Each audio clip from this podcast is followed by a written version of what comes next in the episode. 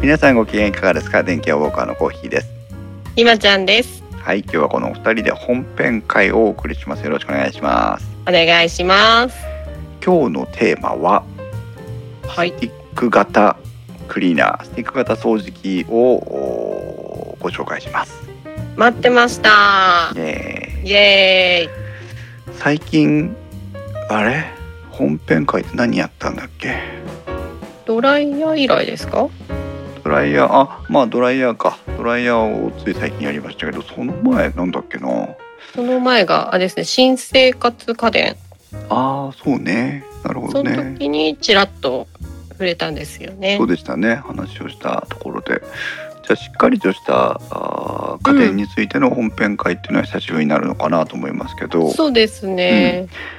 えーあそうだねえーっとねに4月の5日に内釜戦争をやってるんだねあの炊飯器の会をねそうですね。そうそれが最近で、えーっとその前は AUGM があったりカメラ3人会があったりして、うんじゃあ掃除機のお話はいつだったかなと思いながら今 iTunes を遡ってるんですが2019年に加湿空気清浄機2000あ6月ねうん5月に音波振動歯ブラシ、音波振動歯ブラシまたやりたいな、4月に冷蔵庫選びうん。えーそして2018年になってあ2018年11月16日は霜焼けのお話ね、お。うん、サロンパスのやつねそれうん。から、えー2018年9月はシェーバーの話タロンケンさんをゲストにヒゲゲストタロケンさんをゲストにおっとおったったったった2018年6月23日にちょうどスティック型コードレスクリーナーの特集をしてますねお、結構前ですね。もう2年前ってことかうんうん。そうですねもう2年前ですけどもさあ雰囲気は情勢はトレンドは変わっているんでしょうかどうでしょ前説です、はいこの番組はパーソナリティの勝手な思い込みなどを織り交ぜながら家電やガジェットなどについてゆるくお話しするポッドキャスト番組ですこの配信はクラウドファンディングキャンプファイヤーのファンクラブより皆様のご支援をいただいて配信しております収録時点では今回も合計10名の方にご支援をいただいておりますありがとうございますご支援の内容に関しましてはこの番組のウェブサイトインスタ -web でご案内をしておりますもしご協力いただけるようでしたらよろしくお願いしますまたリスナーの皆さんとのコミュニケーションの場としてチャットサイト Discord にサーバーを開設しております。こちらはポッドキャスト番組ウッドストリームのデジタル生活と共同運用しております。よろしければご参加ください。Discord サーバーの URL は番組のウェブサイトにリンクが貼ってあります。Twitter では「ハッシュタグ電気屋ウォーカー」をつけてツイートしてください。電気屋の木は器、ウォーカーの W は大文字でお願いします。ということで本日も本日は、えー2020年5月の22日う。はい。公開収録会場にはあー多くの方がお越しいただいております博士さんタッツさんイクラムさんたい焼きさんイソップさんシンパさんなどなど、えータイムラインでは、えーイソップさんが母の日に母親にドルツ、ああそうだねあのさっき読み上げてた過去の番組のことを聞いてうんうん皆うんさん反応していただいておりますが、えっ、とですねはい。電気屋さんに行けないんですようん。それでスティック型掃除機をうん。か買うだの買わないだのってやっててね、うん。で電気屋で今度特集しようとは思ってるんですよって言ったらあのもう我慢できなくて買ったという話だったんですけどはい。あれどなただっけ、えーとどねなたでしたっけ見ましたね。たそうそうあ博士ん。さんだ博士さんが、えー、とシャークのエボフレックスをねこの前あのえちらっとご紹介をした面白いスティック型クリーナーがありましたよっていう話ですけどそのエボフレックスをあー今日も収公開収録会場に来ているえ博士さんがあー買いました、はいうんで、えーそのスティック型掃除機なんですけど一回実はねいつだったかな今年のうん。頭の頃に、えーカタログをチェックしてきたり現場で掃除機をチェックしてきたりしたんですようん特集しようと思ってたからうんでもなぜかねカタログを捨ててしまったみたいで、あらうん、もう調べようがない。でやむを得ず今回は皆さんあの電気屋ウォーカーでは珍しくうインターネットで各メーカーの、えーページの情報を集めて、えーそれをまとめたものでお話を展開していくことになっております。 うん大変申し訳ないそれでねあの手前の話で申し訳ないんだけどねほいインターネットの情報ってカタログと比べるとちょっと薄いんですよねうんあとやっぱりね見にくいうん紙だとねあっちひっくり返しこっちひっくり返しこうペラペラペラペラやってじゃあ2つ並べて3つ並べてとかさうんうんできるんだだけど、あのブラウザを経由して見てるとなかなかそうもいかないんですよ。うんあとこう細かい数字がやっぱ載ってないですよねねそうなのねでスペックリストとかってね、別にあったりはするんだけど、うん、なんとななくその見たいところに書かれてない感じ、くううんん、じゃあカタログをダウンロードできないかと思ったんですけどカタログがダウンロードできたのはねわずかにい1社1社2社ぐらいそんなもんなんだあダイソンはカタログダウンロードできたような気がするんですけどはいあとはねよく分かりませんでしたああとマキタもカタログダウンロードできるかなさすがカタログって言我ってらもの牧田あのね工務店とかに置いてあるようなカタログでしょうけどね。 タイムラインからスリッパさんは調査後の調査後のカタログはその後どうなっているのか気になるということですけど、えっと電気屋でお話しした後はねあの廃品回収にドナドナしております。うん改めておけないんで、即即出しております。で、えー今日のスティック型クリーナーの話ですけども、はい、えー非常にメーカー数が多いブランド数が多いのが特徴でおおー今日調べてきたものは、はい読み上げますと、えー日立うんシャープシャープマキタ牧田パナソニックパナソニック東芝東芝三菱、三菱えーアイリスオーヤマアイリスオーヤマダイソダイソンンレイコップレイコップシャークシャークこれだけでもう10個ですもう10ですね今私ね指数えてましたよ、これ10個ここに今日あげてますけどうんこれで店頭に並んでるスティック型クリーナーのもしかしたら半分程度です今すごいもんねまだある本当にあ るそうまあ網羅は当然できませんしするつもりもないのでまあうん今日は今ご紹介したようなところから、えー最近のスティック型掃除機の選び方を見ていきたいなと思っているんですがはいまず、えースティック型クリーナー気になるキーワードをご紹介していきましょう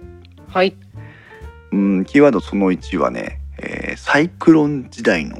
終焉スティック型はあ軽量が基準にということなんですが、うんえっと一時期、まあ、キャニスター型の、うん、要はあの犬の散歩スタイルで引きずって歩くうんそういう意味では、あのサイクロン型クリーナーというのが非常に、えーキーワードとしてものすごく前面に押し出されていた時期がありまして、はいまあ、今でもそうですよ。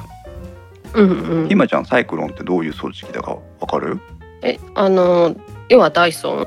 ああまあそうだねそうダイソンですえっ、と明確な定義があるわけじゃないんですけどうんえっ、と基本的には遠心分離をすることでゴミと、えー吸引して吸ってる時の空気とゴミを分離するというのが、えーまず一つうんうんそれから、まあ、ダイソンの方に影響をだいぶ引っ張られてるのでそのダイソンのイメージをしてくれば、えーとうんその遠心分離のための、えーまあ、筒が、まあうんあー複数ある、まあ、多頭型と言ったりしますけど、うんえー、といっぱいこう、えーソフトクリームアイスクリーム食べる時のコーンがいっぱいこうサイクロンの箱の中にポンポンポンポンポンポンポンポンって並んでて。はいはいはいうんそれぞれ小さいところでこう遠心分離をしながら、えー細かいゴミもあー分離していくよという、大体サイクロンというとこのイメージがとっても強くて、うん、そんなイメージですね。なのでキャニスター型もそのトルネオとか、えーその他のメーカーもこのダイソン風のサイクロンを、えー意識してきたっていうところがあります。うん、うん、で翻ってスティック型クリーナーについてもまあうーそういう傾向は確かにあったんですけど、うん、えーあまり店頭でもカタログでもウェブサイトでもこのサイクロンっていう言葉を見かけることは多くないのがスティック型クリーナーの、まあ、今のトレンドです。あ、そうなんですうね。んまあ、前からねそんなにうんかと言われればそうでもないんだけど、うん、うんであのあまり、えースティック型についてはサイクロンは気になってない。うん、そううん、で、えーじゃあ今一番ホットなキーワードは何かというといかに軽量かというところを各社が追求してます。ああ、重さね重さ。なるほど。うん、えーっとあれひまちゃんは、うん、マキタを使ってるんだっけかそうです。あーマキタです。マキタ何キロだかって知ってますうーんえ、わかんないけど、でも軽いよね。い1キロちょっとぐらい、うん、鋭い鋭い1.5キロというのが、まあ、まあそのうんモデルとかにもよるんですけど、1.5キうんうロんというのが、あーマキタのスティック型クリーナーの重量ではいこれはね、えー、と業界の中を見ても相当に軽い方なんです。そうなんだうん、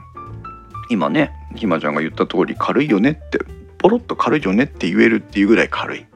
うんうんうちもスティック型のクリーナーもう今キャニスターやめちゃってスティック型のクリーナーを使ってますけど、はいえー、とうちのはね軽いとは思わないんでえ何キロぐらいなんですかえー、と私が持ってるのがい何キロかは分かんないけど、うんえー、とトルネオを持ってるのね、うん、うん、トルネオだと、えー何キロかっていうのがまたこの後出てきますが、あはいうんなので、えー、とどんな、えーところに行ってもスティック型クリーナーといえば今ほとんどの場合軽さを売りにしています、ううんん、これ一つ頭に入れておいてください、はいうん、タイムラインでは「マキタマキタ」と盛り上がっておりますが、えースリッパさんは掃除機のサブスクリプション販売があれば各社を使え倒しみたいああ面白いあでー確かにすね掃除機のサブスクそんなのあるのかな実際まあねなんかカメラみたいな機材で言えばレンタルしてきたらいいんじゃないっていうところもありますけどうん実際使ってみるとね面白いですよねうんはいキーワードその2、はい、えースティック型うん、ワイパー型、キャニスター型ワイパーという、まあ、掃除機の分類についてですね、ほうん、キャニスター型は今話にあった通りう、うん、譲って歩くタイプ、えっ、わかるわと、かるうん、以前もちらっとお話ししたんですけど、えーとキャニスター型にも今軽量化の波っていうのは来てましてうんキャニスター型ってそもそも大きいモーターと、えー大きい囚人容量を、その引きずって歩くうんだけど、えーなんていうのかなその掃除機のパイプの方は軽いよといううんそのまあもともとはそのスタイルから始まったんで、えーとうんスティック型を基準に語ってはいけないんですけど、えーうんうん重たいものは地面に置いて軽いスティックだけを持って掃除しましょうっていうのがいわゆるキャニスター型の、まあ、結果的に現在そういう立ち位置にあるわけなんですけどうんそのはずのキャニスター型のモーターを軽量化したり小型化したりして。うん形はキャニスター型なんだけどうんものすごく軽いみたいな、うんうん、そういうのがどんどん出てますそうそうするとなんかこうキャニスター型とスティック型の線引きってどこにあるのっていうのは悩こうだんだん分からなくなってくるとこなんですがうん確かにねええっとひまちゃんはキャニスター型の掃除機を使ったことあるよねあありますありますキャニスター型の掃除機で面倒くさいなとか嫌だなとか、スティック型と比べてここが使いにくいよねって思うところ何か一つ二つありますうんやっぱりこう線だよね線線だよね。線ね、あっちに刺してガーッつって、そうそうそうそうまたねこう場所変えるために差し替えて、うん、ね、線とともに移動しなきゃいけないっていうとこですよねね。、実際面倒くさいですよね。うん、今はコードレスのキャニスター型の掃除機っていうのがあります。もう意味がわからないよ意味ね。がわからない そうえそれってキャニスター型である必要あるのっていう感じになりますけどうん。そうでもそのキャニスター型を使いたいんだけどケーブルのさばきがめんどくさいとかっていうのでそういうチョイスも実際に出てます。そうか。うんでスティック型はもう今日のテーマなのでもう皆さん分かりますし想像してる通りのものがスティック型の掃除機うん。じゃあワイパー型って何っていうとこそろうですけそどう。それ何それ。 それがわからない。これ全然ピンとこないですよね。うん。ワイパーっていや車のワイパーだよあーねそ。うだね雨が吹き取れるってやつね、って。うそううん。あれじゃないんだな あのあれじゃない。形としてはねクイックルワイパーみたいなのを想像してください、 はいはいはい。うんあのなんて言えばいいのかな T 字になってて、うえー、ん。とゴミ取り用の紙を差し込むセットする部分とあとこう、うんうん。うん。えー、とああいうスタイルの、えー掃除機あまだピンそとんきませんねなのあるんですか？ないないないないんだけど、うん。えー、と簡単に言うとうん。欧米スタイルのスティック型クリーナーが、えー多くの場合ワイパー型です。えうんもえー、えそれはううんスティック型の中のワイパー型っていうことなんだ、分類がワイパー型っていうカテゴリーがあるわけではないのよ。ないなあなうんなんだけどワイパー型というふうに呼んでるメーカーがあってそれを踏襲してます、うんうんもう少し話をしていくと,、うんえー、とクイックルワイパーを想像してもらってダストカップその、えーゴミを入れるカップがスティックの上の方手元に近い方にあるあるいはうんモーターが手元に近い方にある、うんそれが今のスティック型掃除機ですよねそうですねねそれがスティック型、じゃあ、うんモーターとかダストカップがヘッドに近い方にあるつまり足元に近い方にあるのがワイパーあ型なんですーなるほど、ねえなんとなくイメージついてきうまんしたね、うんうんそう欧米っぽい感じのうんうんこうハンディクリーナーがスティックにガチャッとくっついたようなわえあーわかるわかるなんかたまに深夜にさそう うんやってるよねショッピング でそ違ううそうそうそんな感じそんな そ感んなじイメイメージねそんなイメージです。はい。ヘッド側にダストカップもモーターも入ってて重心がものすごい下の位置にあるタイプを、えー一応ワイパー型と電気予防化では呼ぶことにします。はいはい、で、えー先ほど紹介した今日ご紹介する10のブランド、うんえーほとんどがスティック型ですけどうん今日ご紹介してないその他のブランドは、えーワイパー型のが多いです。あーそうでワイパー型のは何かっていうとやっぱりその海外勢が多いのねうんうんうんそうお慎吾さんいらっしゃいませでもう今日はワイパー型にはほとんど触れないのでここでスティック型とワイパー型の話を一応しておきますが簡単にしておきますがはいワイパー型の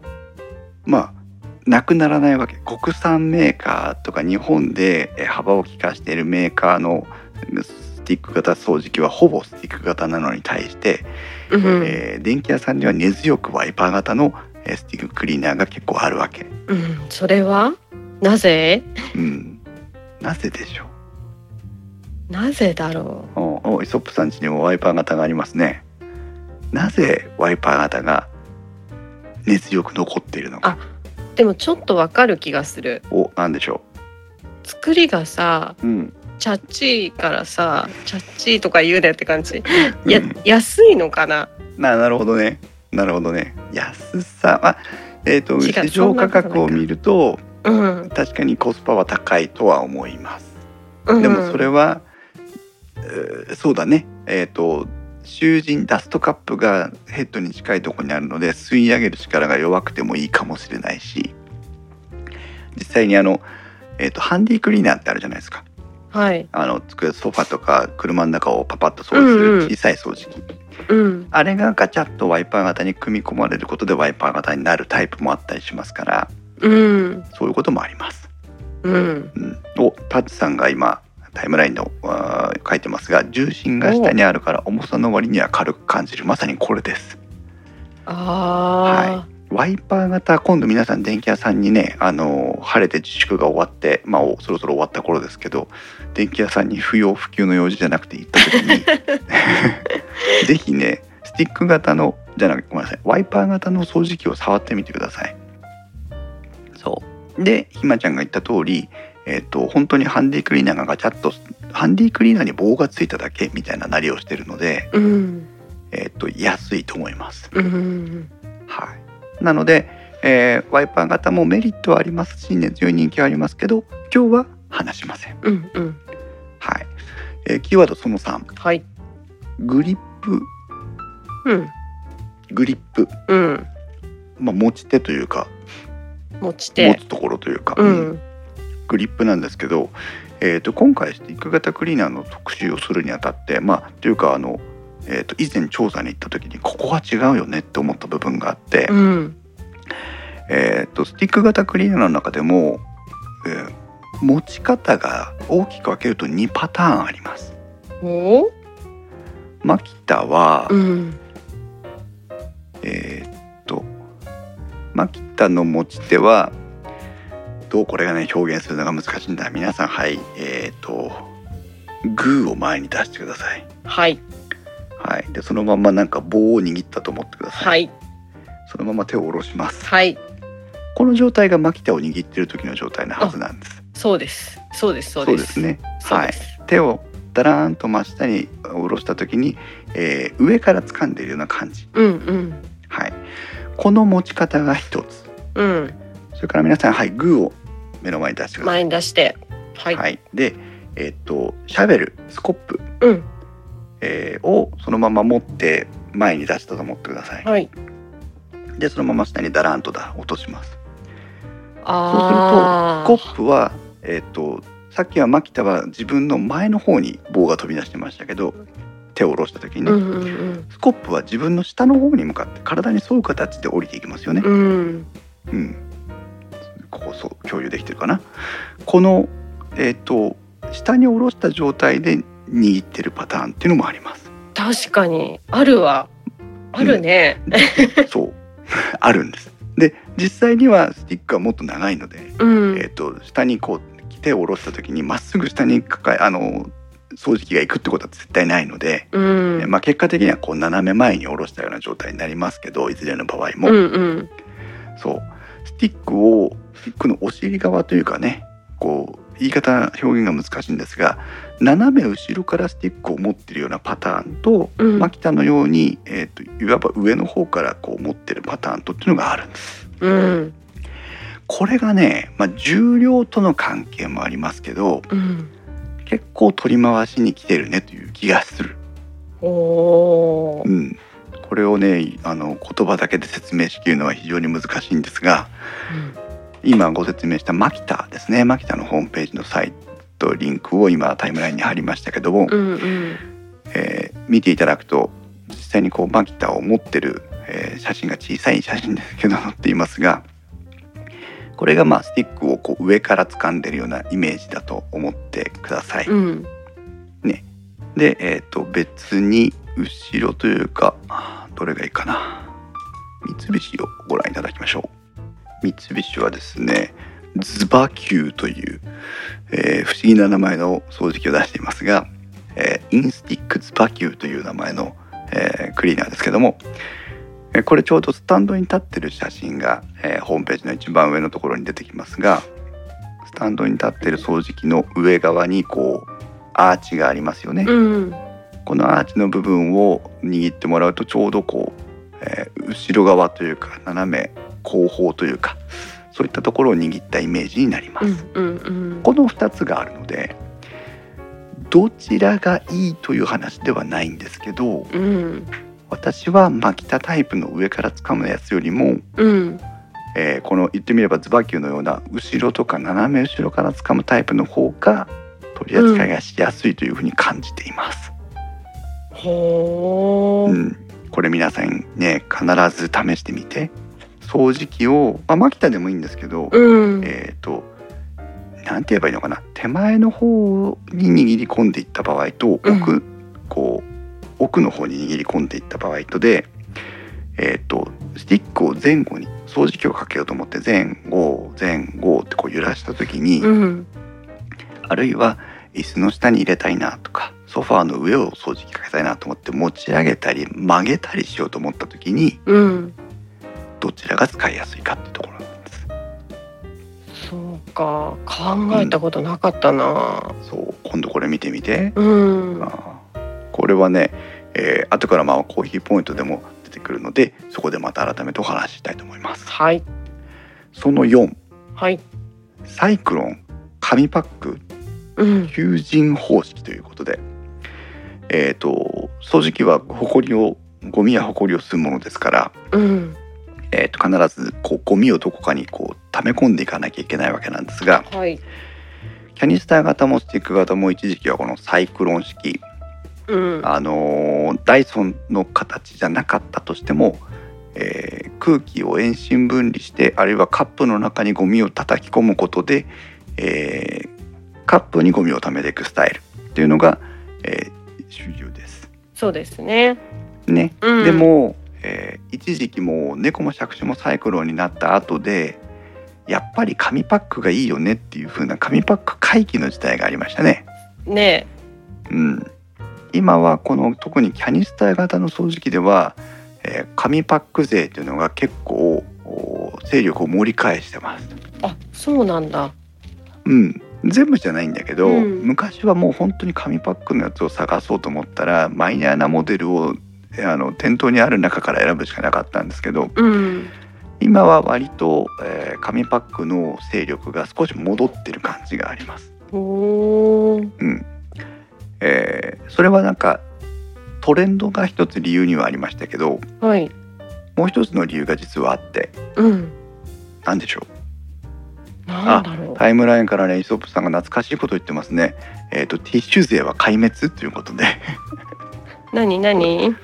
これねあのねもう過去の電気屋ウォーカー掃除機キャニスター型掃除機の回を聞いてもらうと分かるんですけど、はいえっ、とティッシュを挟むとうんお掃除がしやすいよっていうスタイルのキャニスター型の掃除機があったんですよ。えどこに挟むんですかえっと、要はフィルターの前に挟むみたいな感じなんだけどあーそう私実際使ってたんですけあはど、はははまあ、セットするのが大変で ねやぶ破けちゃうしね まあそれはそれで良かったんですよ便利だったのそう今どうなんだろう多分ないと思う な話戻って、はい今ちゃん紙パックがうんシェアシェアを取り戻してきた理由あのーわかんないんだけど私、うマキタで紙パックなんですよ。おおおお、うん、なるほどでそれがいい点としてはうんやっぱし集めたゴミが回らない捨てる時にっそうですよねていうのが一番かなと思うんだけどそうキャッチした G とかもそのままね袋の中でお亡くなりになってる から、これはねあの、えー、と別に統計を取ったわけでも実証値があるわけでもなんでもないんで、うんえー、といわば都市伝説なんですけど、うんえー、と昔に比べて今の紙パックっていうのは、えー風をときちんと通せるお通気性が良くななってるんです。うんええで通気性が何で問題かというと、えー吸引仕事率っていうキーワードがありまして、はいはいえー、と掃除機はゴミを吸う効率を表す言葉で吸引仕事率っていう考え方があるんですよ。うんうんうん、で紙パックを使ってた場合、えーうとん紙がまあフィルターで今ま我々ねマスクしてますけどマスクしてると息苦しいじゃないですか。うんうん、それと一緒でやっぱり掃除機の空気の通しも悪くなっちゃううん空気を通すのが悪くなるとゴミを吸う力が弱くなるのでうんダメよねといううんうんでまして紙パックはどんどんどんどんゴミが溜まっていきますからうんゴミが溜まれば溜まるほど吸引仕事率が余計に低下していくといううんでも今はその紙パックのこう品質が良くなって吸引仕事率の低下が、えーそれほどでもないサイクロンと比較して負けないぐらい吸えるようになってきたっていう、そうなんだうん、そういう時代の変化も実はあってへおうーん、サイクロンサイクロンは吸引力が変わらないんですっていう人いるじゃない、うんうんうんうん、それに対して紙パックもなかなか、まあ、う変んわらないとは言わないけど、なかなかいい仕事してますぜっていうのが最近紙パックが戻ってきた理由の一つでもあります。なるほどうんスティック型クリーナーでも、まあ、今ひまちゃんがマキタは紙パックで使ってるってことだったんですけど、うんえー紙パックの選択肢もあれば、まあ、ダストカップの選択肢もありますし、うん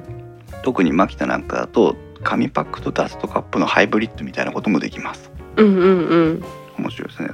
それはひまちゃん使ってないよねそあこのはさすがにマキソンっていうみんなが勝手に名前つけてるやつですよねマキソンって言うんだそうそうそう面白 い、うん私の使ってる機種がちょっと対応してないんでああそうなんだそうなんですよでもあの、えー知ってはいます何をマキソンって何かというとえっ、とお掃除機自体は紙パックなりで吸うんだけど、えースティックのパイプの部分に、えー遠心分離のパーツをつけてあげることで、えー少しゴミを事前に遠心分離しときますよっていう機能ですよね。そうそうそうそううん、そうなんか見た目はねとってもダサいんだけ どね、うん、まああのじ少ない囚人容量をカバーするためにはいいので多分えっ、と頻繁にゴミを捨てなくて一日中使いたいシチュエーションその公の施設の清掃とか、うんそういったところでは多分力を発揮するのかなというふうに思いますが、うんうんえーそして最後、えー気になるキーワードの最後ですけども、はいえー交換式なのメーカー交換なのバッテリー仕様ということでおおスティック型の掃除機はね、はいえー、とほほぼ全てがコードレスですから、はいはい、コードレスということはバッテリーバがッテリーですねうんね大事なもんポイントになってきます。でバッテリーというのは、えーメーカー交換対応の場合もあれば、うんえー自分で交換できるというものもあれば、うんえーバッテリーがそもそも交換式ですよというものもあります。確かにうん、これ例えばマキタのマキタマキタってさっきから結局マキタの話ばっかりしてますけ ど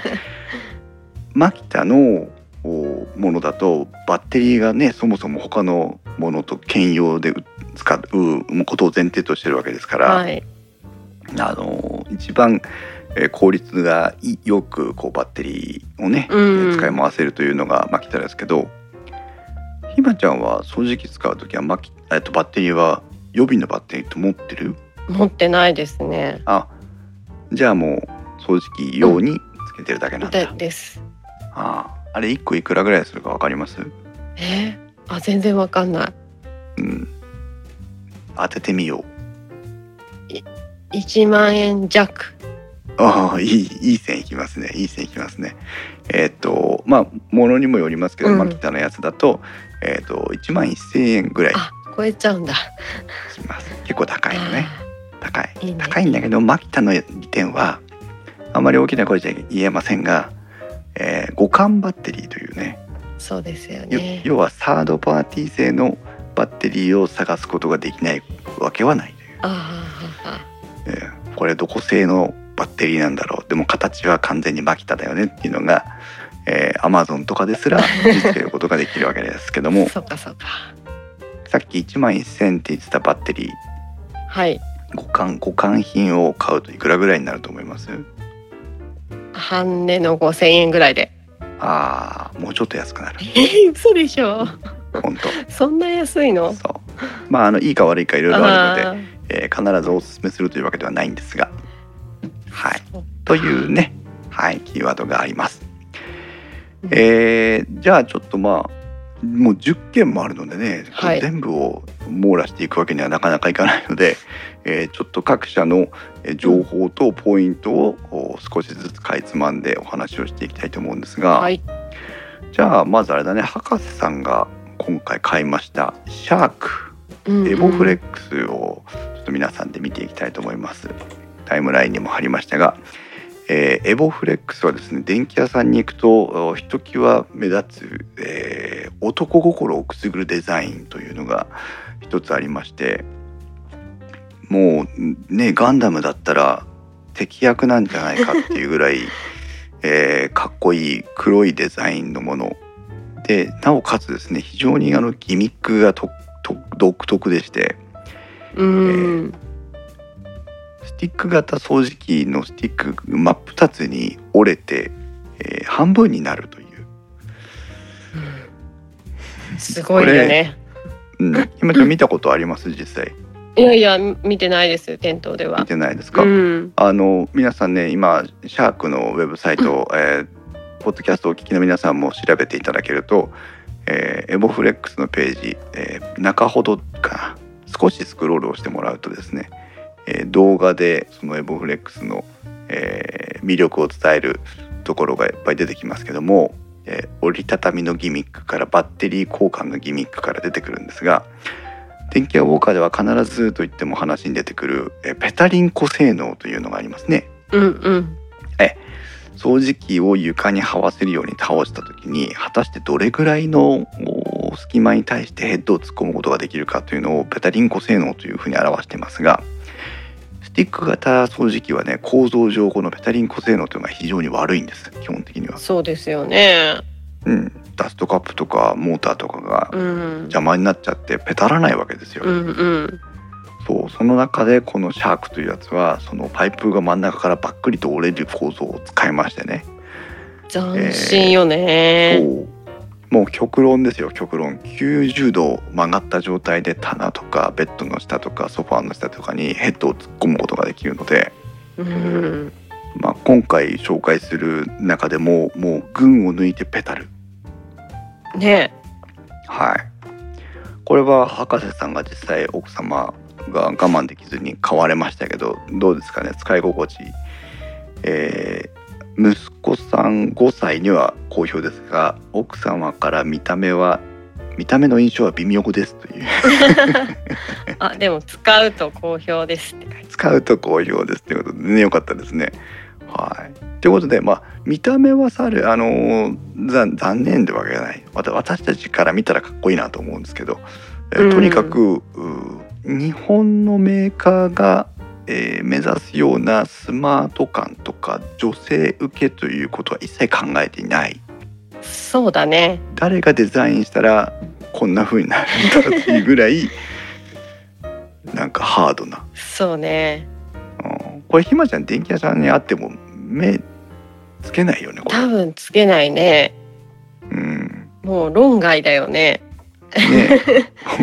それぐらいハードですそうね。もう目的がいで、じゃないと買わないよね。これはね。ねうん。そう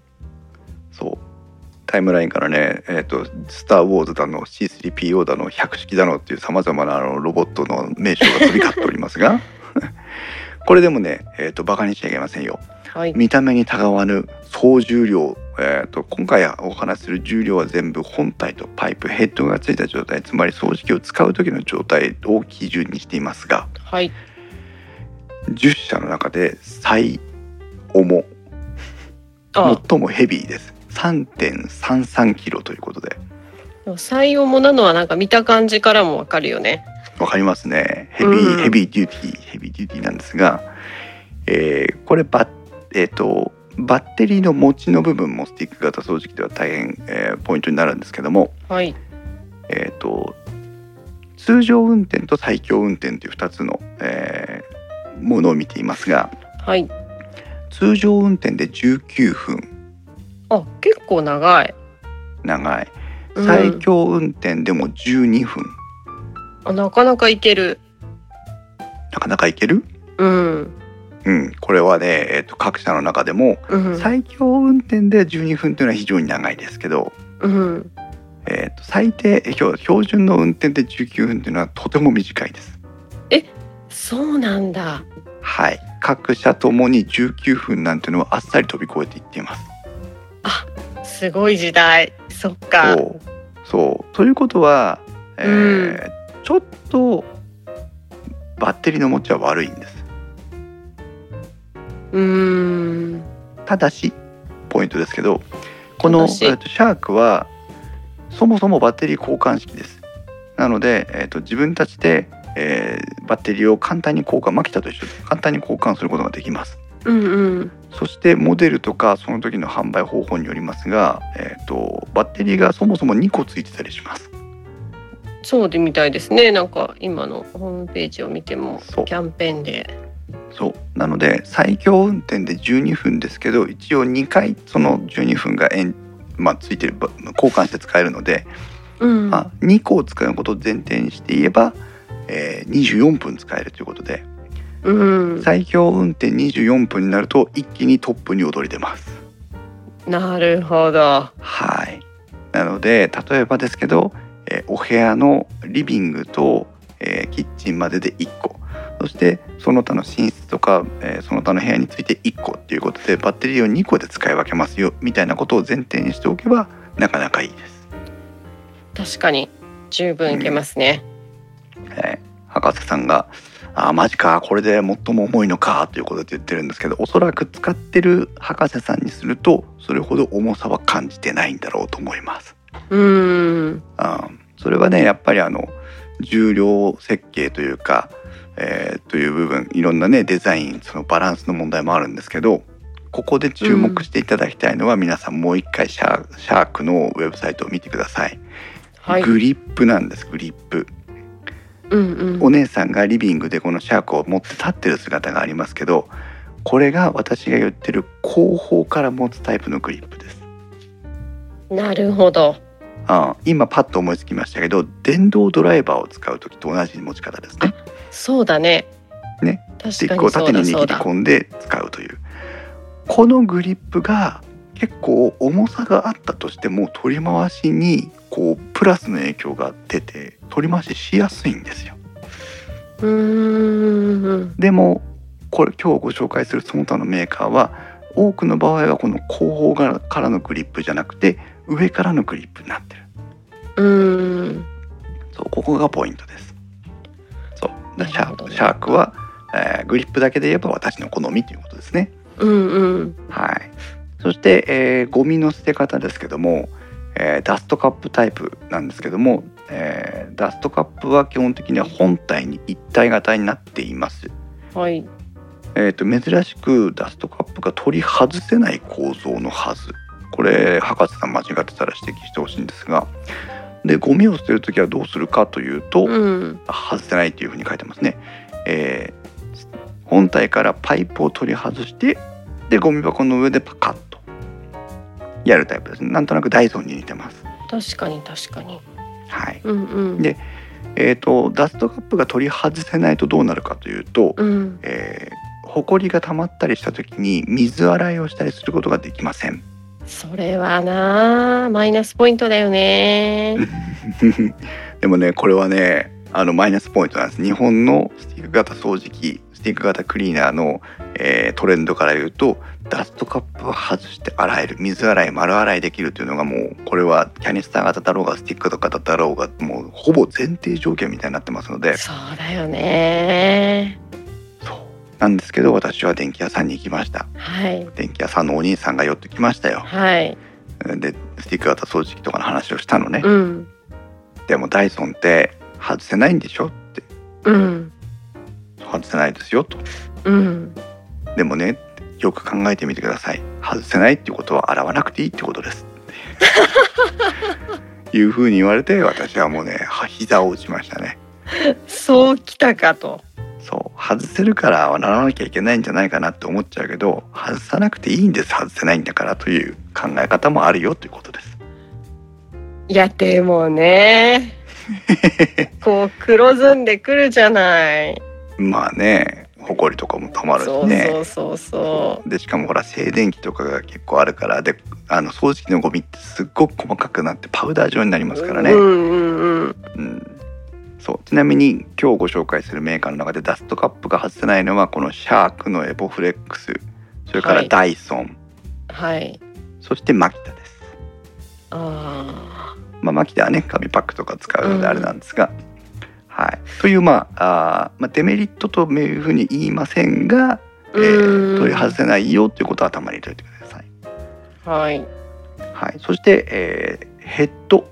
えー掃除機のヘッドですけども、うんえー掃除機のヘッドに、えー、とライトがついてるものが、えーたまにあります。うんうんでキャニスター型の掃除機ですと、まあ、電源コードとかがあったりするので、えー、とヘッドにライトがついてるってことは結構多くなるんですけどうんスティック型掃除機でこのヘッドにライトがついてるっていうのは実はあまり多くありませんうーんその中でもこのシャークエボフレックスについてはヘッドにライトがついてますので、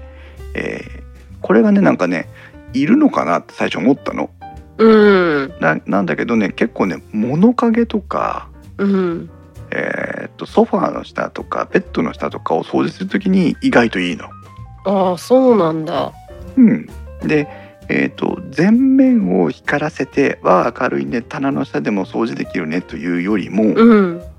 うん、とライトが当たると結構埃が目立つのねうん確かにその光が当たると影が出るっていう感じになるのかうな。んうんなので、えーまあ、掃除をするというふうなことだとしても結構ねライトが当たってるとやりやすいです。そうなんだはい、というのがあーシャークエボフレックスでございます。うんうんはい、タイムラインからそそその、えー外せないはずのマキタを分解する胎児という ねだったりしますが、えースリッパさんは丸洗いできなくてもウェットティッシュで拭ければ問題ないかなあ確かにそうですねいいですねクイックルワイパーのねウェットタイプとかを使うと、えー掃除機の掃除はしやすかったりしますが、えーとタッドさんは自分の持っているマキタは LED ライトがついてますということであ LED ライト付きのもあるんだねへえはい、残念知りませんでした。ということでシャークをご紹介しましたがはい続いてそうだな、えーっとちょっと最近普通の電気屋さんのところでは出てこないこちらをご紹介しましょう。レイコはいレイコップご存知ですご存知です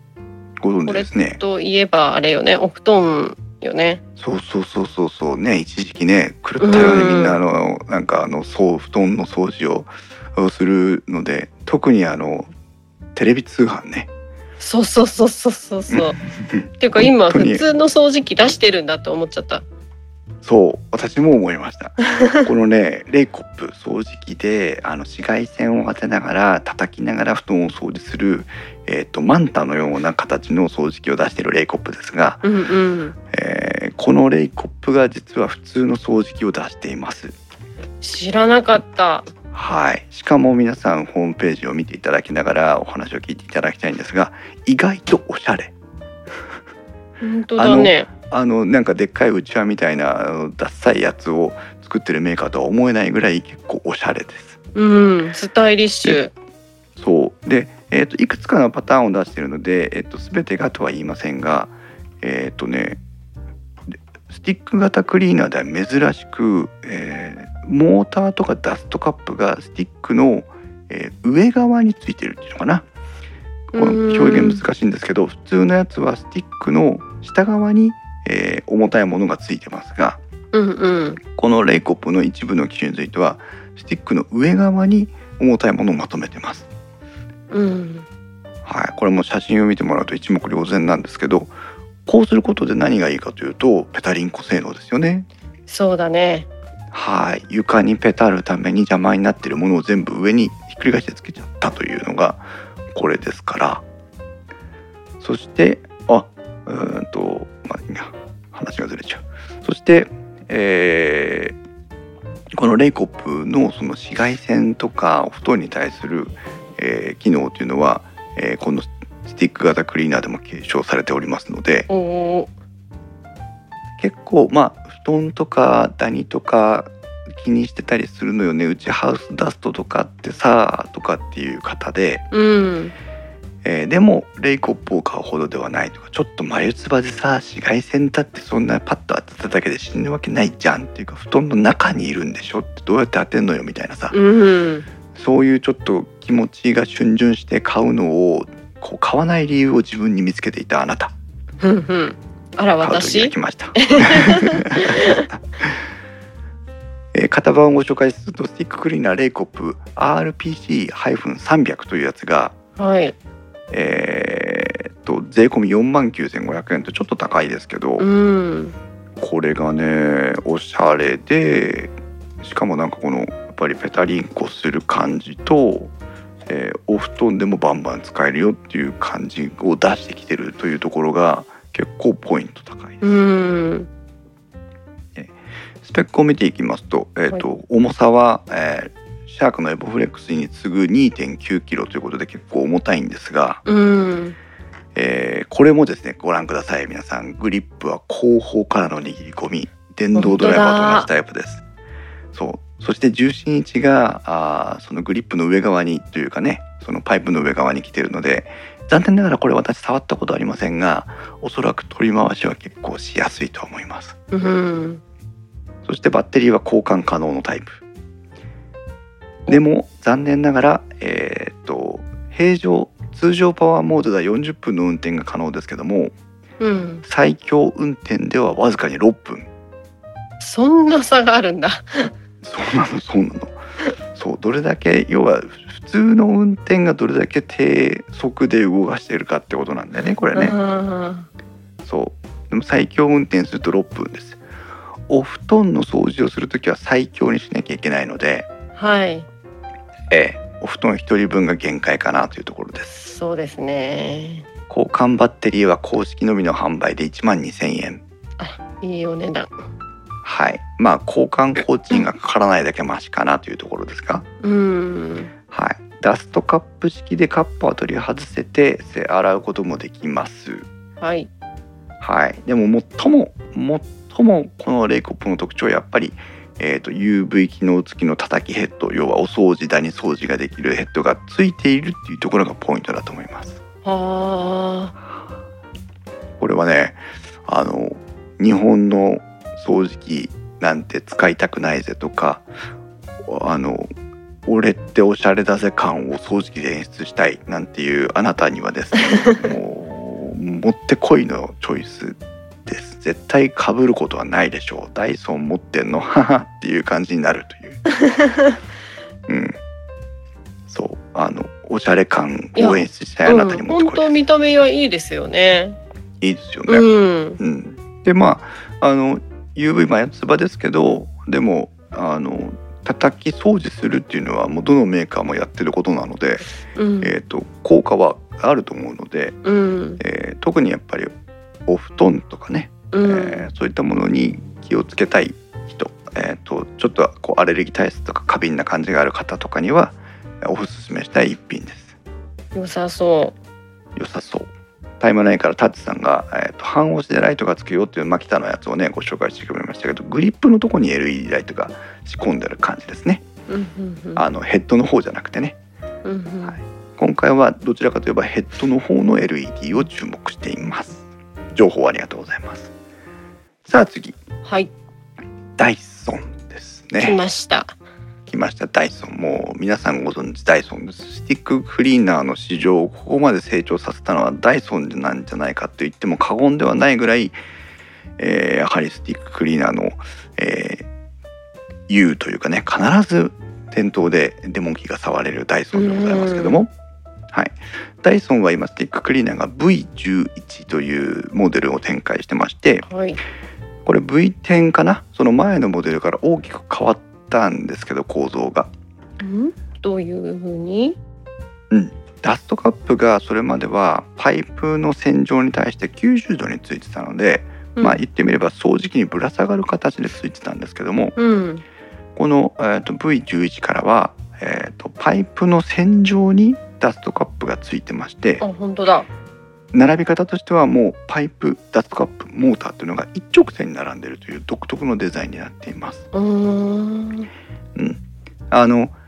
ダストカップとパイプが同じ、えー方向いわゆる水平方向についてるのはどこのメーカーもほぼ一緒なんですけどうん。ダイソンの場合はパイプからダストカップにダイレクトインするのでうんうんうんこれが結構独特の形状ですね。うん。うん。はい、そして、えーおゴミを捨てる時もこれダイソンは分解できませんというのは先ほど言った通りなので、うん。パイプを抜いてゴミ箱の上でパカッというタイプなのはシャークシャークシャークのエボフレックスと一緒ですね。うんうん。はい、で、えーもう一つ特徴なのが、えースティック型クリーナーでは珍しいトリガータイプの操作をお持っています。なんだろう、それ。あの電動ドライバーです電動ドライバーってトリガーをニュッとするとドライバーが回るじゃないですか、うんうん。とあトリガーってあの指が引っかかってるところにボタンがついていて指を引き絞るとあ ーボタンがはい入るじゃないですか、はいははいい、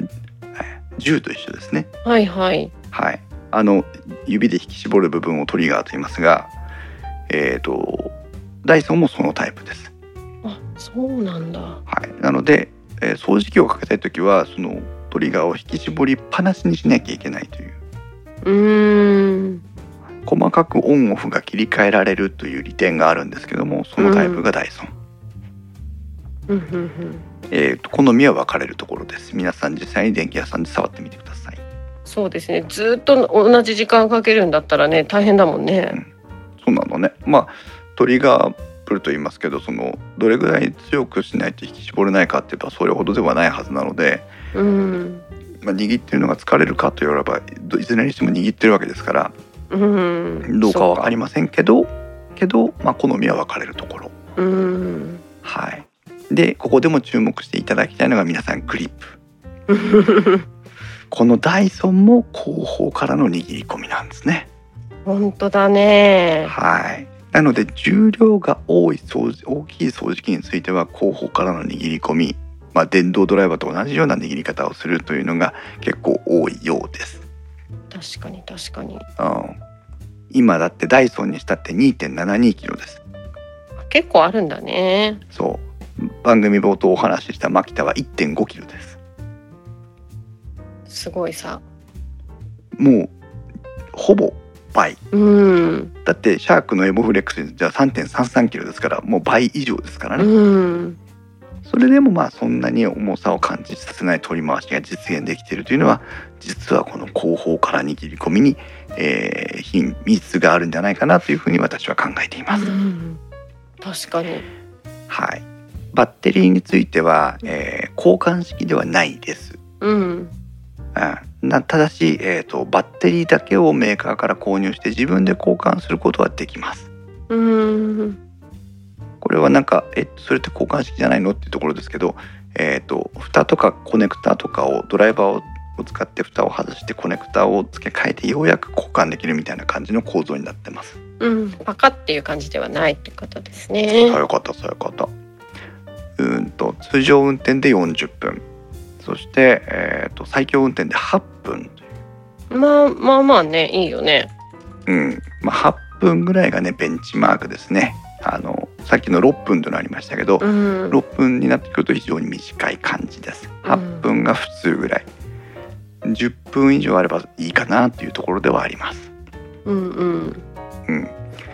えー、っとねそんなところかなでダイソンは、まあ、非常に重たいものなわけなんですけどもうん。えー、っとやばい日本の市場で重たくて買っていけるのかっていうところがありまして、うん。えー、と V8 という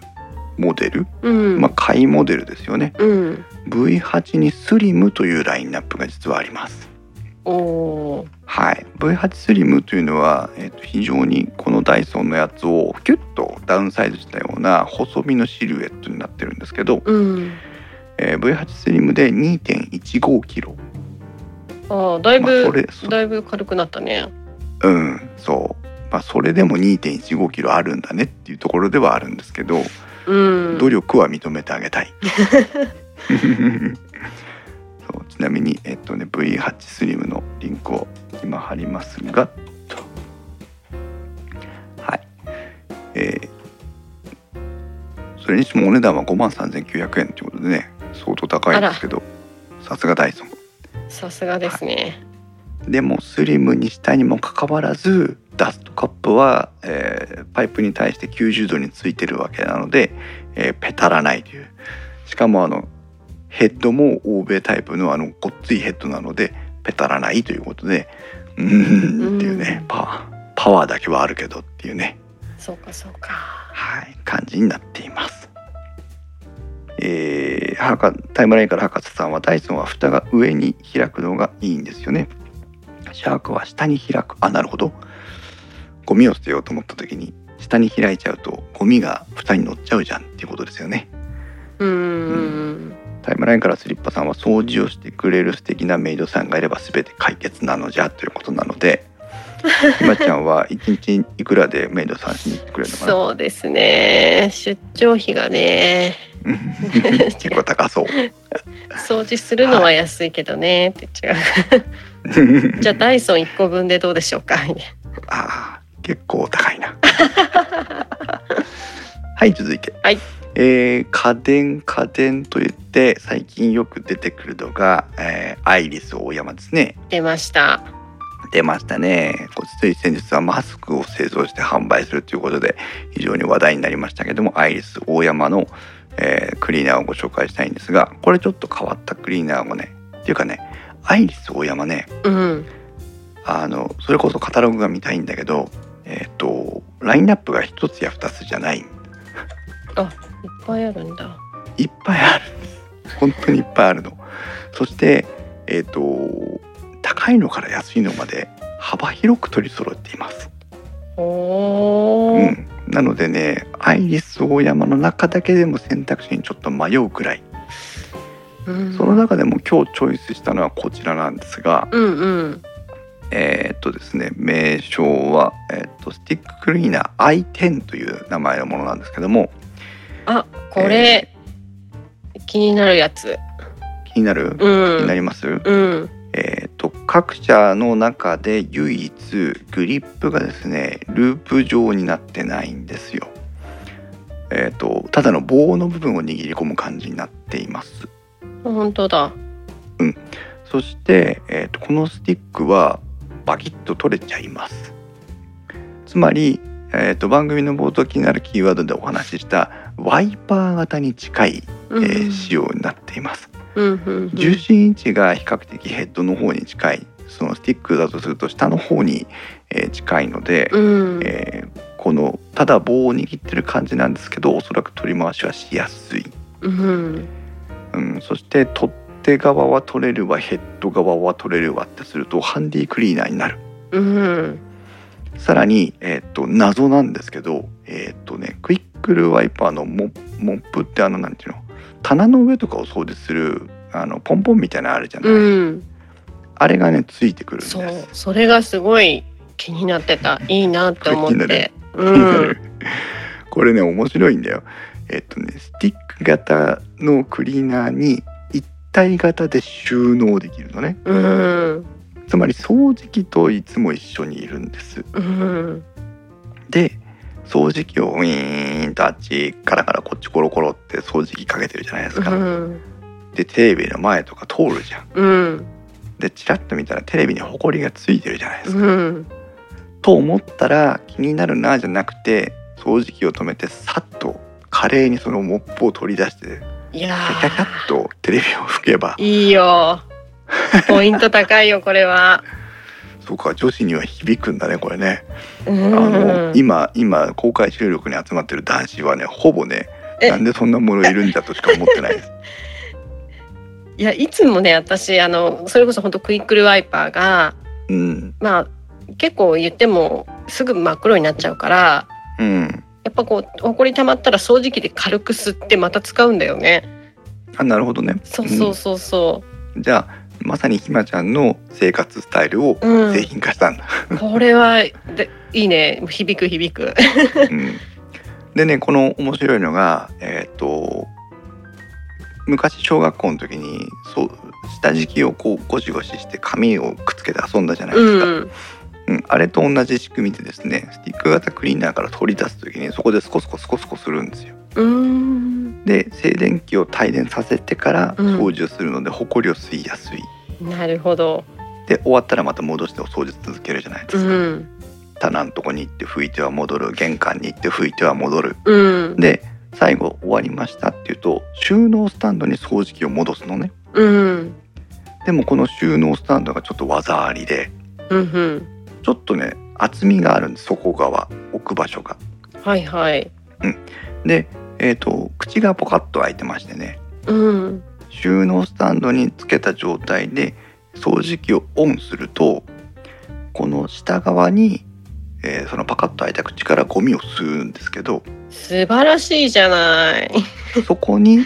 さっき言ったあのモップを突っ込んでやると、うん。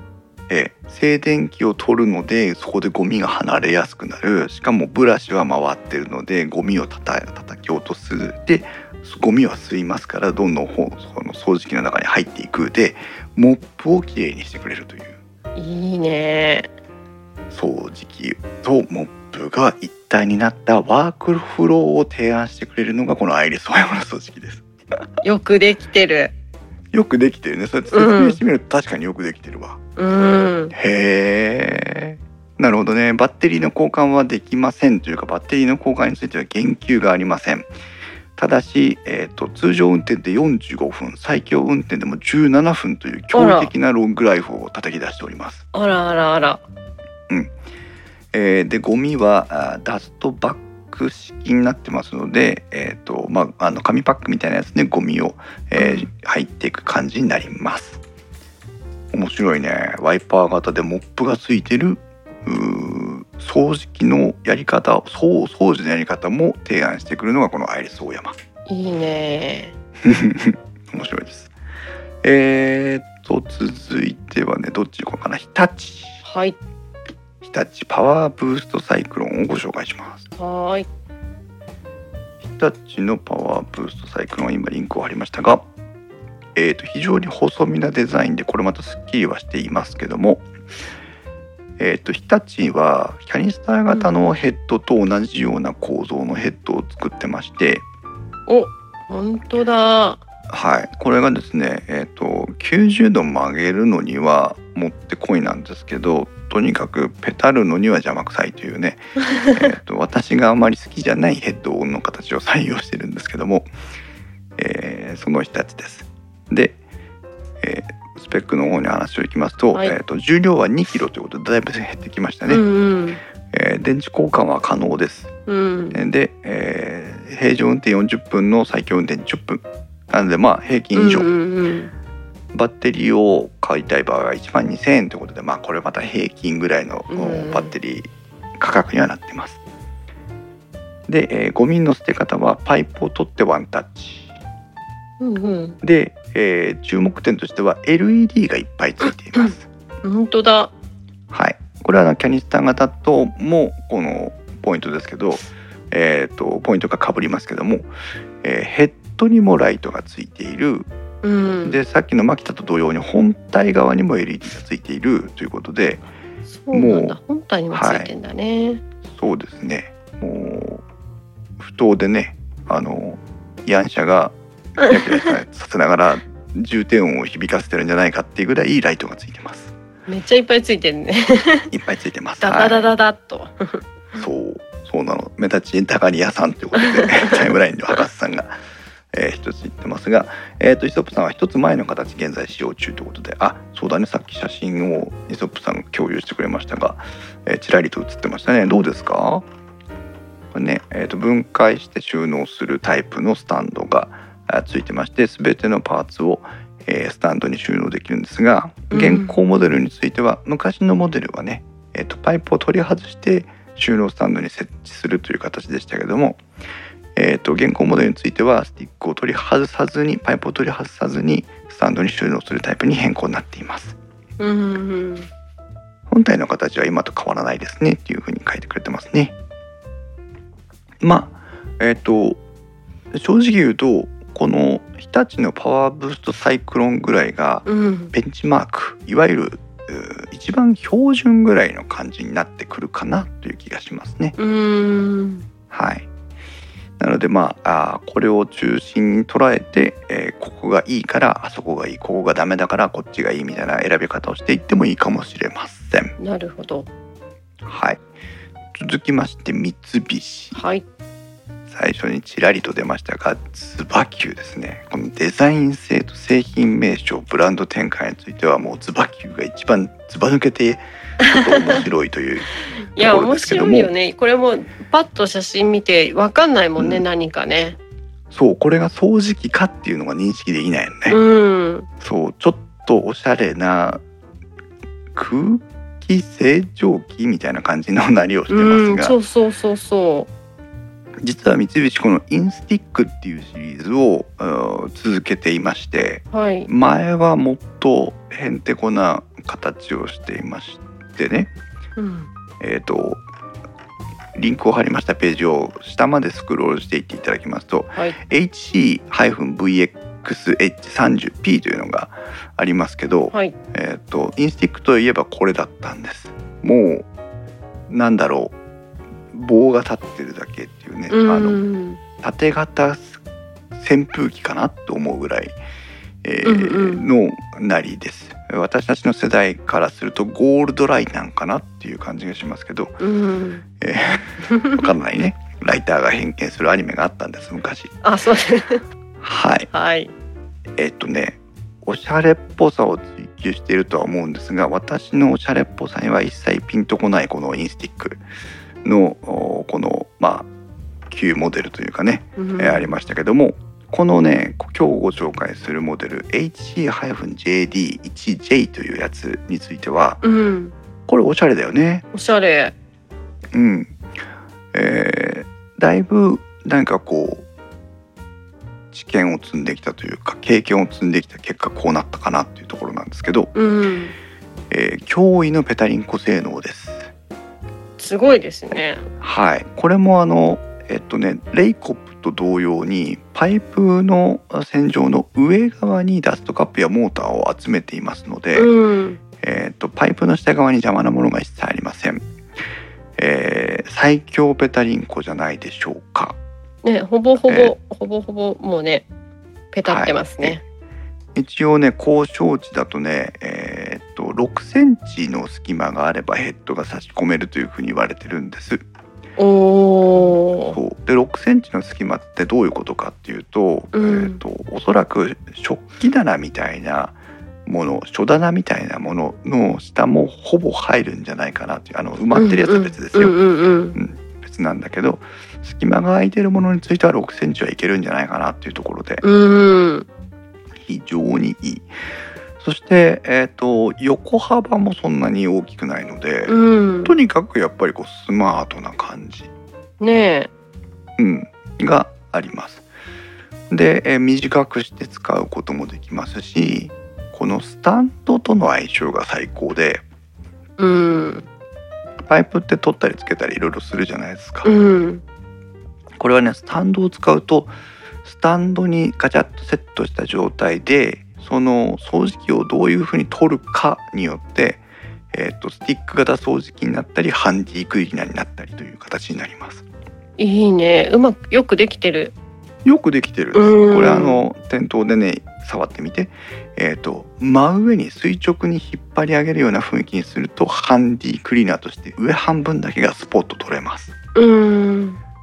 えー、と上には持ち上げずに手前に引き倒すような感じにするとスティックと一緒にパイプと一緒にガバッと全部が取れますという、うーんはいなんかこうボタンをね押しながらとかじゃなくてうん引、き抜き方でワンタッチでできるっていうのは本当よくできてるなって感じですね。ね面白いですよね。うん、そうまあそのインスティックがもう際立ってそのスタンドとの一体感を追求しているのでうん、おそらく開発の方でこのスタイルにこだわってる人がいるんだろうなという気がしますが うん、うん、重量は1 9キロということで、えー標準先ほど言ったパワースブーストサイクロンよりも1 0 0ムや、えー軽くしてきましたそしてグリップについては、まあ、持ち方次第によっては斜めからも後方握りもどちらもできるというタイプで、まあ、それはあのお使いの方次第といううん、バッテリーライフについては平常運転で40分最強運転で8分ということで、まあ、これはベンチマークぐらいうん、残念なのはバッテリー交換ができなくてメーカー対応になりますあバッテリーが1万円程度あ、うん、技術費用技術費が8000円程度あら結構いいお値段ね。結構いいお値段ですなので、えー、ズバキューを買う方はバッテリー交換は考えない方がいいと思います本当ですね。はいゴミはダストカップに入りましてカップは取り外せますうん、えー、ということですねうん、はいこれが三菱はい、はいどんどんいきますよはい、もうちょっとですから皆さん頑張りましょうね。東芝。はい。な タイムラインからイソップさんが名前もうちょっとどうにかならんかなって言うんですけどそう名前おしゃれじゃないよねそう名前だけがおしゃれじゃないんでインスティックまではいいんだそようそうそうズバキューって何っそうていうなんでそう来たかっていうねちょっとセンスないよねいいでしょう それもまた楽しいということで東芝トルネオですようやくここで出てきましたはーい東芝トルネオえーっと私もこの東芝トルネオの何世代か前を使っておりますが、えースティック型のクリーナーでえーダイソンと並んで多頭式のサイクロンシステムを使っているのがこのおトルネオになります、はいえー形状としては私の頃よりもだいぶおしゃれになってきました、うんえー、とやはりねどこのところも、えー軽さとかスリムさを押してきてる部分が感じられます。はいうんとそんなところかなあとはねあんまりね、えー可もなく不可もなく特徴をあまり感じないっていうところがあ りますはい、重量は1 8キロえー、とおー電池は、えー交換式ではありませんが自分で交換することができます、うん購入費用は1万4000円程度、うんうんえーバッテリーライフは標準運転で30分の最強運転で8分ということで標準運転がちょっと短い、まあでもまあままああままああままあまあって感じですね、あまあまあですねうんペタリンコ性能もそれほど悪くはありませんが、うんまあ、際立って言及することでもないという感じになっていますうんはいそしてもう一個ねパナソニックをご紹介しておきたいんですけどもはいさっきご紹介したパナソニック、えーパワーコードレスというのがありましたがもうすでにどういうものだったか覚えてないのでもう一回見たいんですけ どあはいはい後ろから握り込むタイプのねものなんですけど、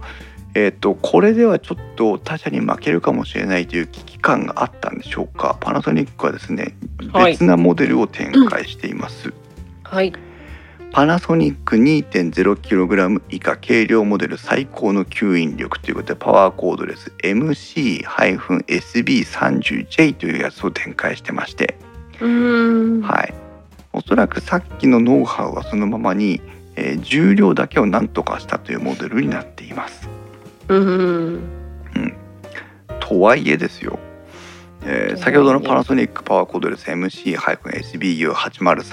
MC-SBU803-830J というのが 2.4kg。はい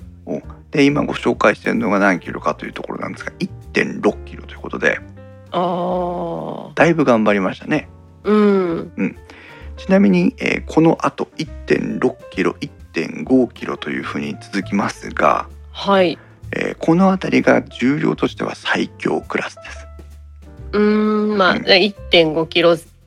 前後ってところ、そうマキタも含めてね、うんそうなのでパナソニックは2.2キロのあーごめんなさい2.4キロのおーメインのモデルを投入していたにもかかわらずうんえーこの軽さの戦争にも、えー顔を突っ込んできたということで、うんまあ2モデル展開のねそのコストとかいうことも含めて結構強めの、えー意思決定があったのかなというふうに思います。うんただし犠牲にしている部分はありまして、えーとバッテリーライフは標準で20分うん最強で6分ということで、えー今日ご紹介する中で最弱です。そうだうね、んちょっとね20分ってまあスペック値で20分ですからねそうだよね実際に使えるのは多分15分程度かなという気がしますけど。うんということはえっ、と集合住宅であろうが戸建ての住宅であろうが、えー、と1回のバッテリーライフで全てを掃除する掃除機ではないということだうん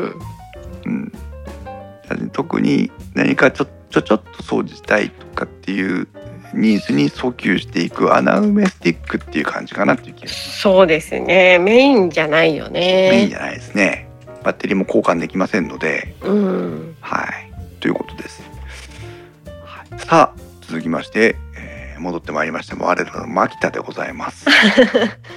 はいねひまちゃんどころか、えーリスナーの皆さんも多くの方がお使い胎児も持ってたマキタですけどもはいはいえー、マキタも比較的ラインナップがいくつかあるので、えーどれがということをご紹介しにくいところなんですが、うん。マキタの特最大の特徴はやはりそのバッテリーが、えーの流通量が他の掃除機に比べるものにならないというところ、うんえーそして、えーと使われている部分というのが、えー非常に多岐にわたっています。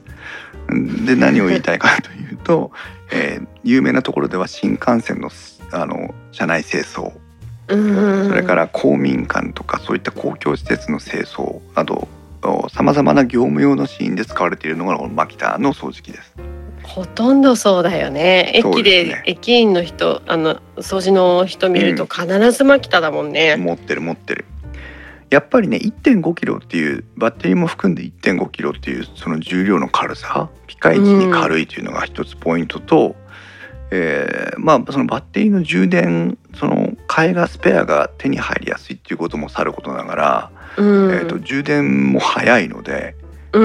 ん。フル充電で22分しかかかりませんからうん。他のやつはね80分とかっていう時間がかかるんですようん。それに対して22分でフル充電できるということもありますので、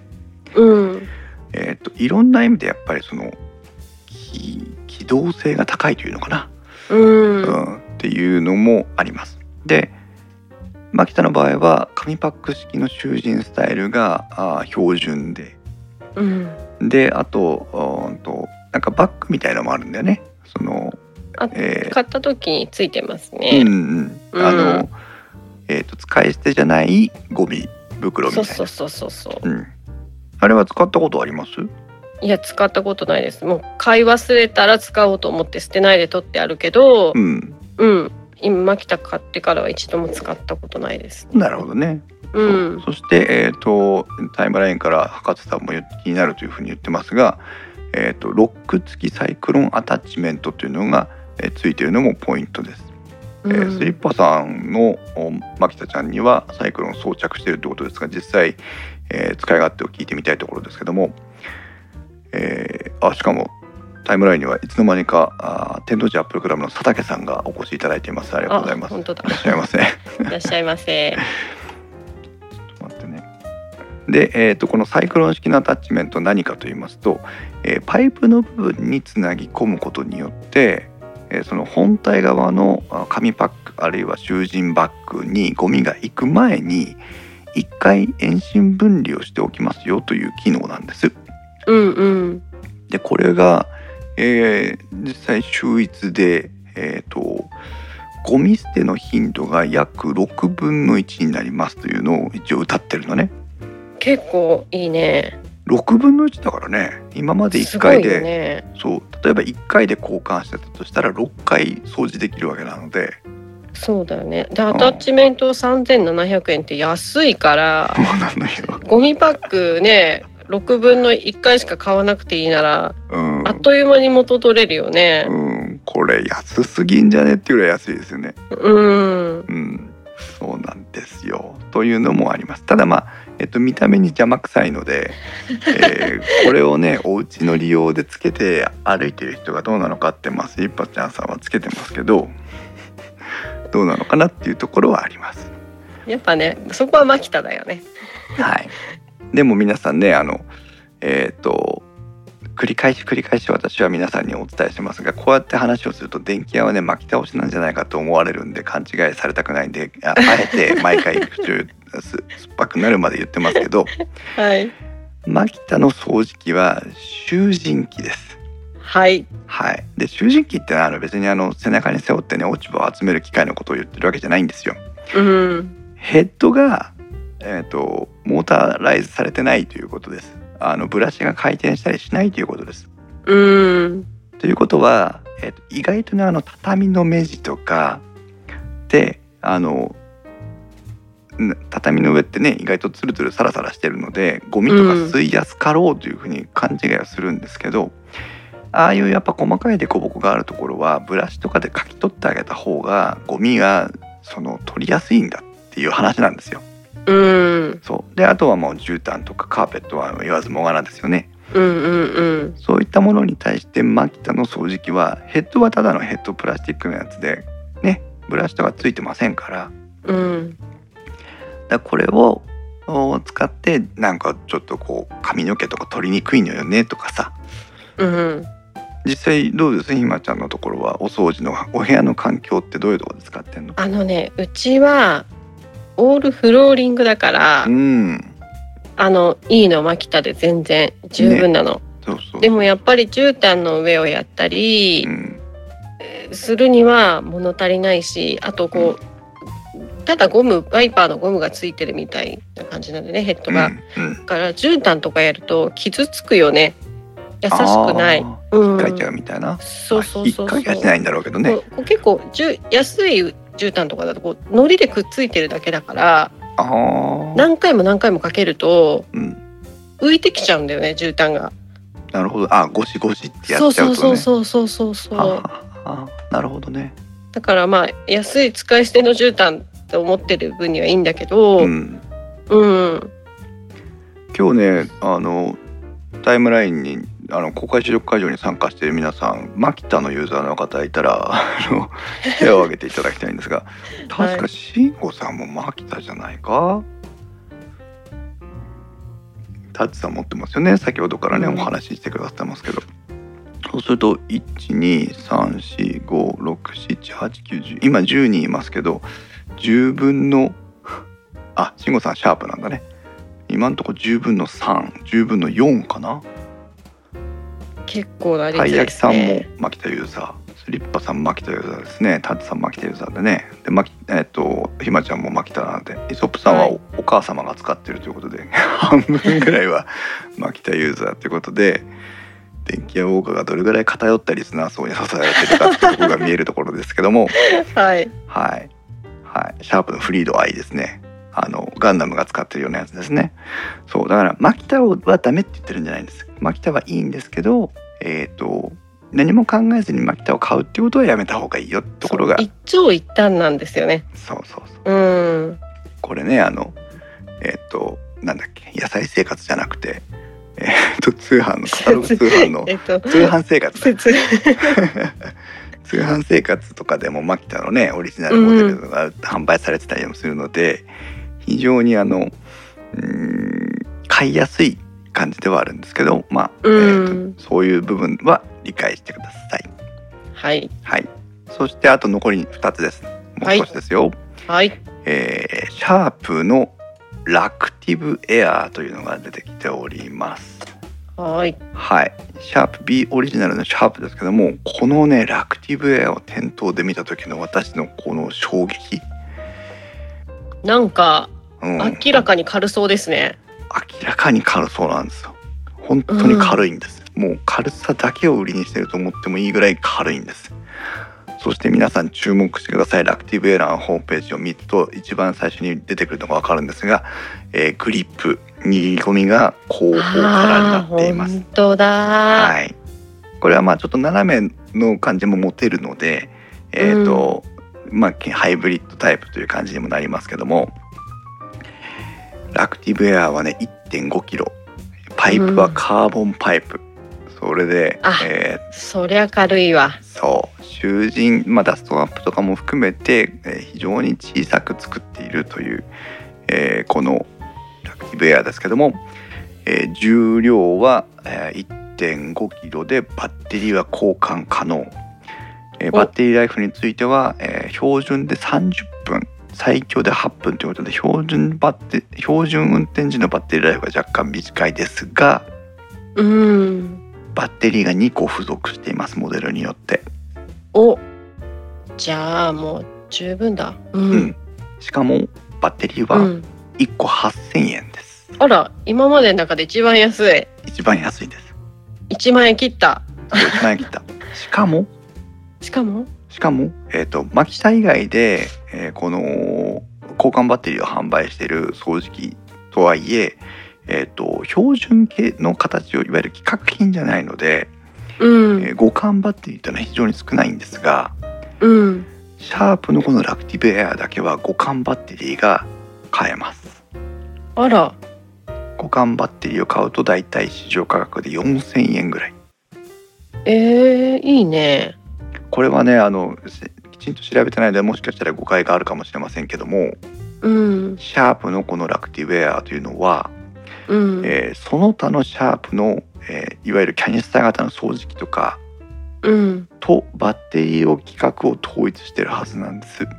うんなので、えー、とシャープだけの規格ではあるんですけど、結構そのなんていうのかな、えー、とカバーカバー範囲が広いというか互換性が高いというか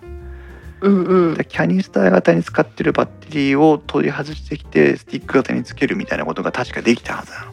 うんってことはお家の中でラクティブエアを含むシャープのバッテリー型の掃除機を2台とか3台とか置いて運用するっていうことが、えーできるんです。うんうんうんだから例えば、えー、と2階建てのお家に住んでるとして1階はキャニスタータイプのバッテリーのシャープの掃除機を買いうんで2階のお部屋にはこのラクティブエアを置いておきみたいな。うんうんでバッテリーだけは階段の近くに置いといてあの充電をしておくみたいなことをするとうん非常にあの運用効率が高いという、いいですねうん、このこれはねなかなかねあのいいですよ本当にね軽い軽いしえっ、と取り回しがやっぱりその後方握り込みのグリップのおかげでね取り回しがいい、はいえータイムラインを見ていきますとタックの佐竹さんはマキタのサイクロンアタッチメントがた佐竹さんも使ってるのかなマキタのサイクロンアタッチメントは重さで掃除中に外れますという重たくてポロッと取れちゃうらしいんだね だいぶあの立て付けがだいぶ使い込んだマキタなのかもしれませんけどえーっとたい焼きさんは軽いのかお姉さんが力持ちなのかっていうことなんですけど軽いんです1.5キロってことはねペットボトル2リッターのボトルを持ち上げてるより軽いわけですからそうだよねはい。タイムラインスリッパちゃんさんは、えープラズマクラスター発生するのかなって言うんですけど残念プラズマクラスターは今回は省略しています。いらないねこれにはいねらないねこ れにはね。そうでもこのだからねシャープのラクティブウェアはねあのー本当に見ていただきたい。うんもうとってもいいです。でえっ、とまあラクティブエアの、おーパワーアップ版みたいなのも実はありましてはいだこのねシャープの掃除機をね監督してる人はね相当にセンスがいいんじゃないかなというふうに思うんですよ。うん今タイムラインに、えーリンクを貼りましたがはい先ほどはラクティブエアーのところを見ていただきましたけどもラクティブエアーパワーというモデルがありましてね、はいえー強力今日はあのさらっとご紹介するだけですけども、えー、と電池2個付きでラクティブエアーの電池と当然共用なんですけども、うんえーハイパワーのやつで、うん、やってましてあ違う形は一緒だけどバッテリーが電圧が高いのかなこれもしかして。というのがあったりですねそれから、えっとキャニスター型はどこに行ったかなこれこれをよいしょポチッとなはいサイクロン式紙パック式あなたはどっち派ということでキャニスター型の掃除機のえページなんですけども、えー、と当然のようにサイクロン式紙パック紙パック式の掃除機に見えるんですが、えーご覧あれバッテリー搭載型になってましてさっきのほどのラクティブエアと同じ形のバッテリーがここにも刺さるんです。おおーはい、ということで本当にこうなんていうのかなエコシステムというかねその一つ掃除機のおモデル展開をここまでこう整理をして展開をしてきているという面白さがあるうんのがなんかうんこれもよくできてるね本当にそうなのよ、うんこれが面白いところです。はい、最後はいはいえーもう一度お日立今回はですね日立とパナソニックが2モデルずつの、えー展開になってくるんですが、はいえー先ほどの日立はパワーブーストサイクロンでしたねでしたけどもうんえーっとちょっと待ってねリンクが間違ってるな日立はですねラクカルスティックという名前の、えースティック型クリーナーも出しておりますはい。えースティック型クリーナーコードレス機 PV-BL20G というやつでラクカルスティックというやつなんですが、えーパワーブーストサイクロンをやっぱり、えーちょっとダウンサイズしたというかスリムにしたという形になってましてヘッドとかを見る限りは大して変わりません、うん。ですがうん。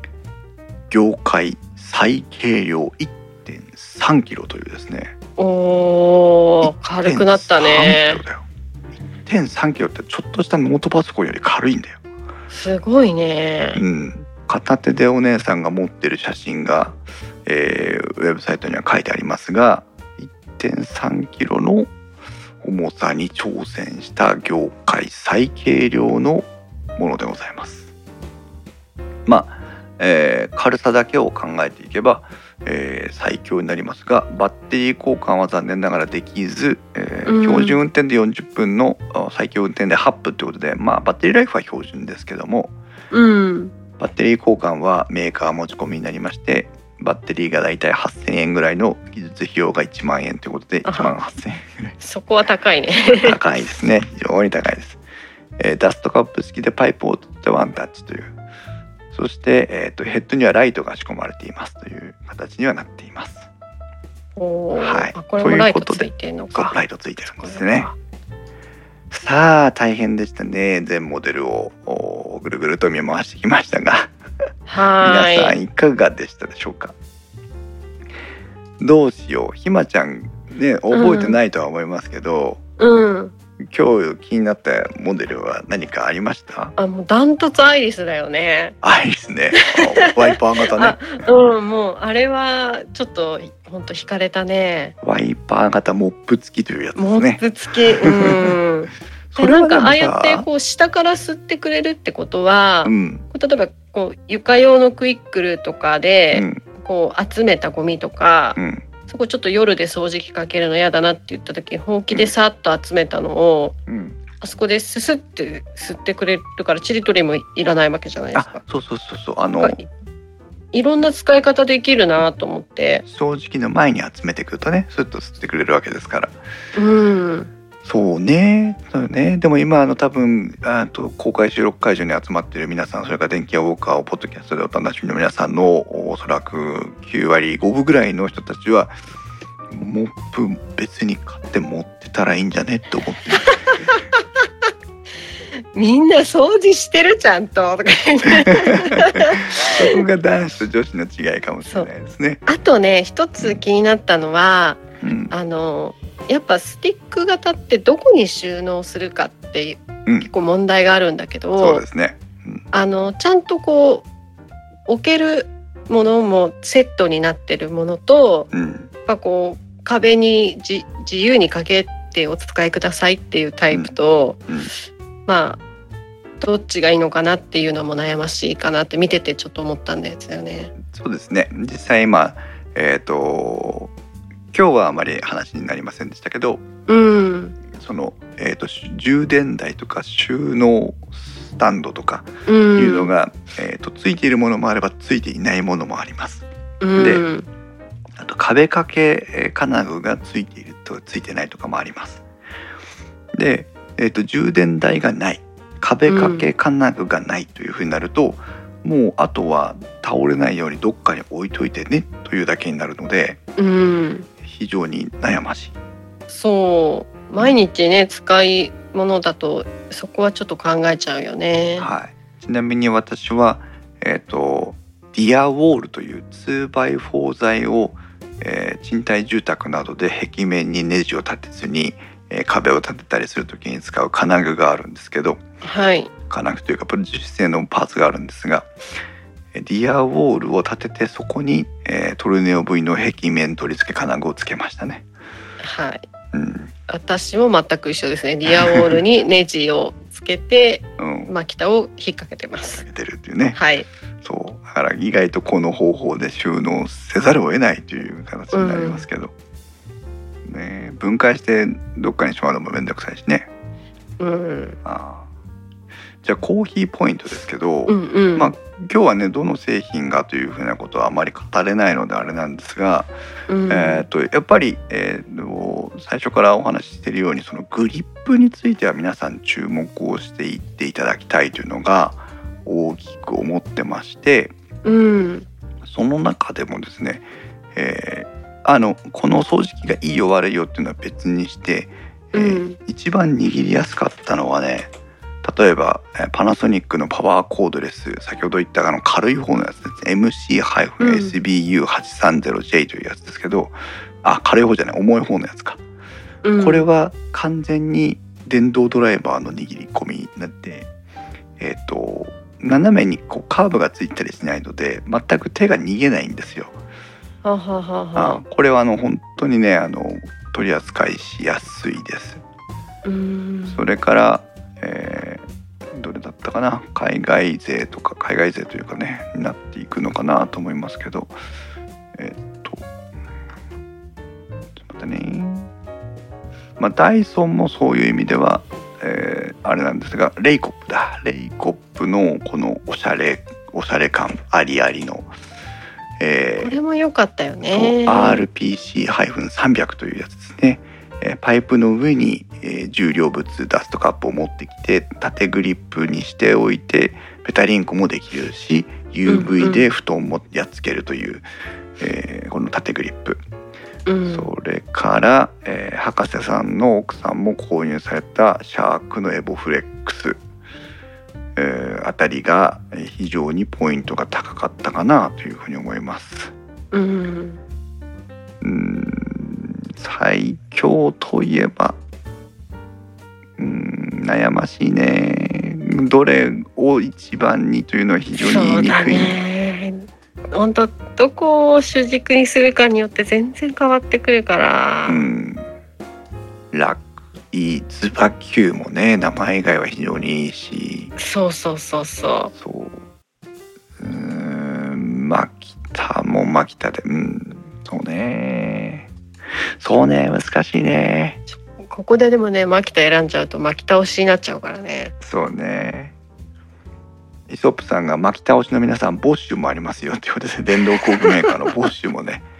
ここにぶち込んでくるかというところですけど、初めて見た。あ、本当だ、あー掃除機出してるんだ。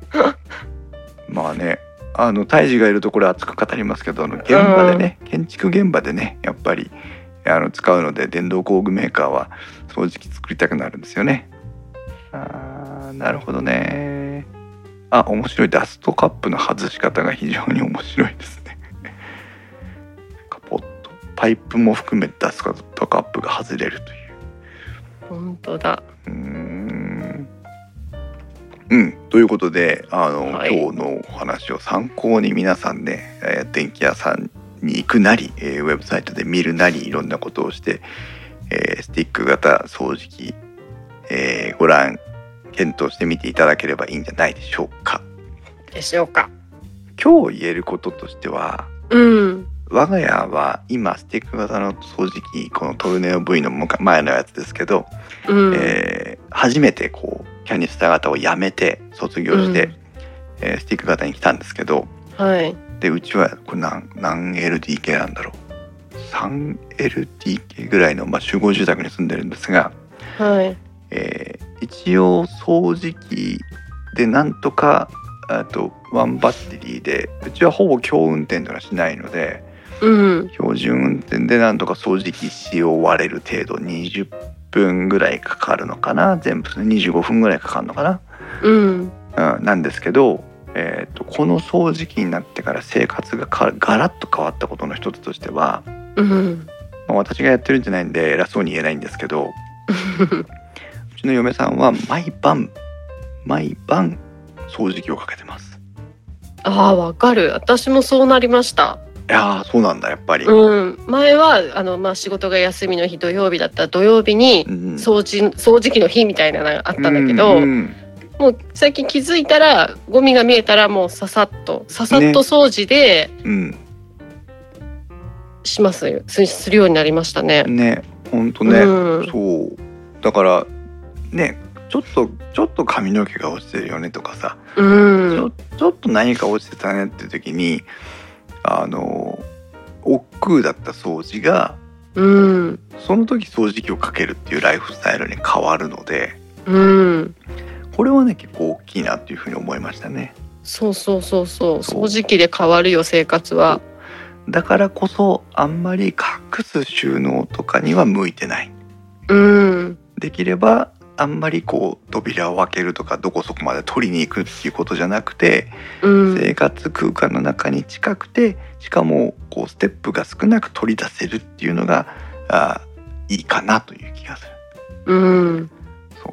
うそのためにはもう視界の中にある程度入ってくることをうー少し目をつぶってでも置き場所とか置き方を考えた方がいいうんという気がします。と思いますうん、でその使い方の限りについては限りにおいては、えーキャニスターみたいにその何十分でも連続してかけられるっていうことはあんまり重要じゃないうんそうだから最強6分っていうのも納得できるんです、うんうんうん、まあ6分ではちょっと困るんだけどそうでもブワーッと思いっきり掃除して6分で終わったとしてもその範囲の中で掃除が終わるようなライフスタイルになっていくので、うんうん、変わっていくかなという気がしますね。うんうんはい、タイムラインから、えー博士さんも分かりますそしてサクッと全部屋いけるっていうことで、まあ、エボフレックスだとね相当あれなんでイソップさんもスティック型にして掃除機掃除頻度が増えましたスリッパちゃんさんもお本当にそれですということで、えーご同意をいただいているようですけどもうんはい皆さんもねだから今度キャニスター型の掃除機の特集をすることはあるんだろうかというふう に思そううんだよですねがもう次掃除機買うって言った時にうん、もう当然スティック買っちゃうもんねね、そんな気がするんだよね。うんじゃあ一戸建てのねいわゆるお屋敷みたいな少しこう大きいお部屋に住んでてお部屋がお部屋がね6個も7個もありますよなんてなってくると確かにちょっと、うんあのスティック型のバッテリー運用では心もとないかもしれないんですがうんねあの襖を外すと20畳ですみたいなお部屋に住んでるとさ、ね、あれなんだ本家のお家ですみたいになっちゃうとあれなんだけどうんタイムラインからタッツさんは次はロボット式ということなんですけど電気屋ウォーカーねロボットの特集まだしたことないんですよおーなぜかというと私があんまりロボット好きじゃないからえひまちゃんはロボットがああのルンバとかは興味あるのルンバはねルンバはないかな興味は多分ちょっと生活環境が今違うかなルンバを置くうんうんそうなのよね。そこなのよ。ルンバを運用するためのお部屋になってないと、